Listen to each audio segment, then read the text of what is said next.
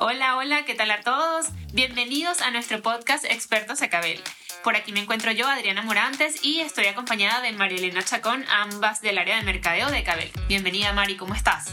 Muy bien, Adri, muy bien. Muchísimas gracias y bueno, nada, bienvenidos nuevamente a todos a este espacio donde buscamos conversar sobre temas y retos que enfrentan los ingenieros hoy en día. Y bueno, hoy tenemos a un invitado muy especial que nos hablará sobre la importancia de un buen dimensionamiento de un cable, ¿no? Y cómo esto nos puede ayudar a minimizar los costos finales de un proyecto. Así es, Mari, hoy nos acompaña Nicolás Pérez.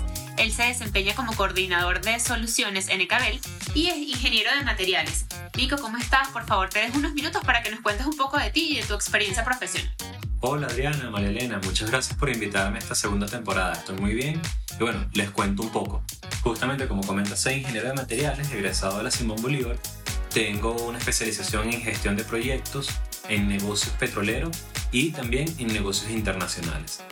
Actualmente eh, desempeño el cargo justamente de coordinador de soluciones que va en el desarrollo de especificaciones para proyectos en industria petroquímica y en general la industria de los hidrocarburos, tanto en upstream, midstream y downstream. Excelente, Nico. Nos da muchísimo gusto que estés por acá. Y bueno, ahora bien, para comenzar, eh, vamos a empezar por lo básico. Cuéntanos en qué consiste dimensionar un cable y cuál es la importancia de este proceso en cualquier proyecto. Fíjate, dimensionar un cable es básicamente eh, escoger la sección transversal o el tamaño ideal para lo que necesitas. ¿Sí? ¿En qué? Eh, ¿O en función a qué? En función a parámetros tanto técnicos como económicos. De esta forma, tú estás haciendo un uso óptimo de los recursos sin sobredimensionarlo o subdimensionarlo. ¿Ok?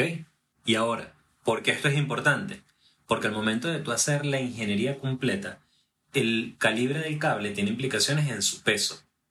A su vez, lógicamente, en el área transversal. Entonces, tú vas a diseñar o dimensionar también otros eh, componentes pasivos del sistema, por ejemplo, como las charolas o bandejas portacables, como las glándulas o prensas topas o cable gland, que van a depender del tamaño del cable. Entonces, si tú lo sobredimensionas, aunque no vayas a tener problemas a nivel eléctrico, si vas a, si vas a recaer en costos escondidos, que no son, eh, no los vas a ver a primera vista, no van ligados netamente al precio del cable per se, que lógicamente tendrán un impacto importante en tu proyecto y sobre los que no quieres recaer. Genial, Nico. Y me quedo con una parte valiosa que comentas y es, es el aspecto económico.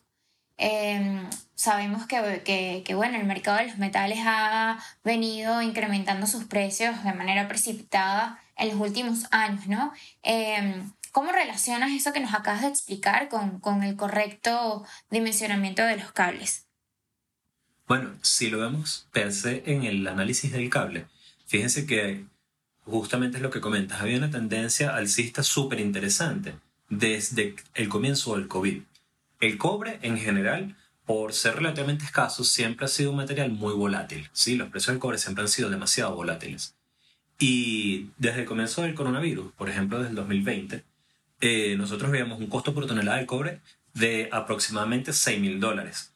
Esto llegó a un mínimo que quizás como un diseñador o un departamento de procura pudiese decir, excelente, el cobre está bajo, seguramente los cables están baratos.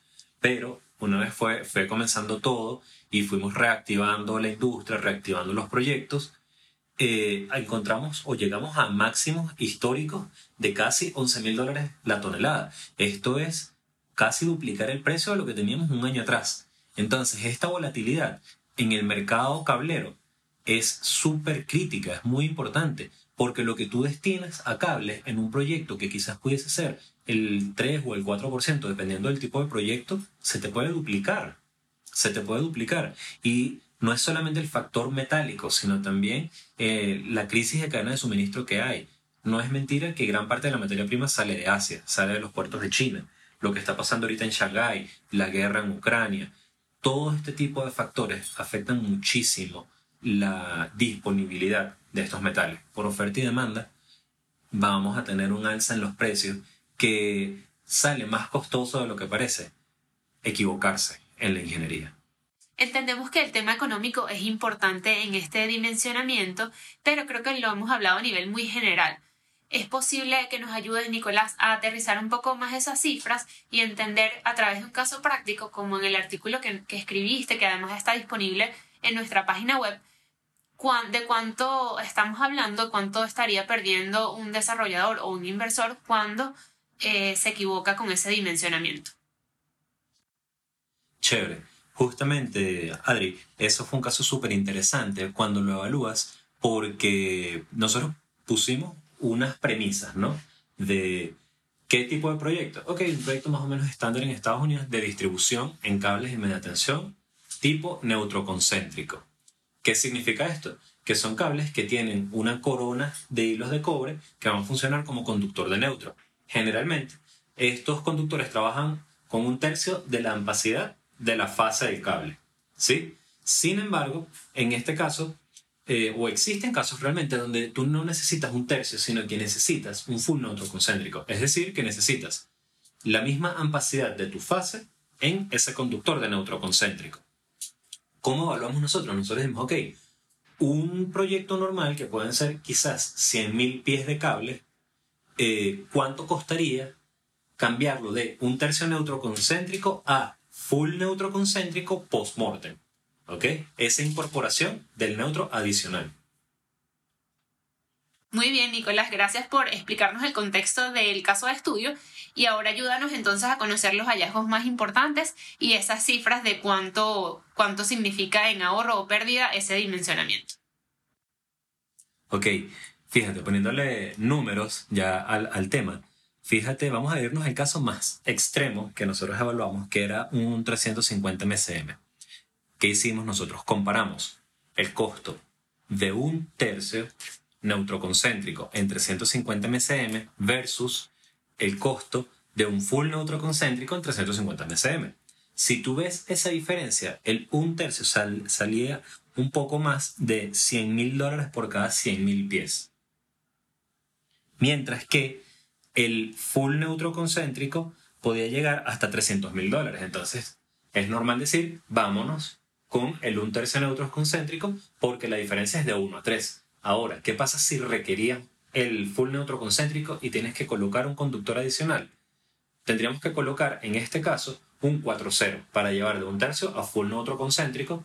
Se haría falta un 4-0 AWG en una instalación adicional. ¿Cuánto significaría esto en costo? Sumando el de un tercio con este conductor adicional, llegaríamos hasta 400 mil dólares por cada 100 mil pies. Esto significa que tenemos un aumento alrededor del 25% del presupuesto sobre lo que hubiese sido un full neutro concéntrico desde el inicio. ¿Sí? ¿Cómo se traduciría esto en bruto? En casi 100 mil dólares de diferencia. Nicolás, nos explicaste creo que con bastante detalle cómo es el dimensionamiento de un cable neutroconcéntrico. Ahora bien, ese es el único criterio importante que se debe tener en cuenta a mediano o a largo plazo para un proyecto? No, Adri, fíjate, hay un punto que es muy poco conocido, que es el tema de las pérdidas de energía. Por ejemplo, cuando tú tienes un proyecto muy grande, donde vas a tener tramos de cable muy extensos, tú, las pérdidas que tú puedes tener de energía, eh, al momento del diseño, quizás no sean tan representativas. Pero si tú lo extrapolas a una operación de 10, 15, 20, 30 años, ya esas pérdidas al costo de la energía van sumando un factor importante. Entonces, ¿cómo evitas esas pérdidas? Tú vas a encontrar un punto óptimo entre el calibre del cable más pequeño que necesites con las pérdidas asociadas a ese cable y el, un cable más grande con pérdidas menores. Entonces, quizás a mediano o largo plazo, este dimensionamiento va a ser diferente. ¿Sí? Y amerites un cable un poco más grande del que tú estimaste en un inicio. Ahora, para esto hace falta un análisis mucho más a detalle del proyecto con base a las normas y al diseño como tal, a las pérdidas, a la instalación, que es justamente el trabajo que nosotros llevamos a cabo desde el Global Service Team en Ecabel.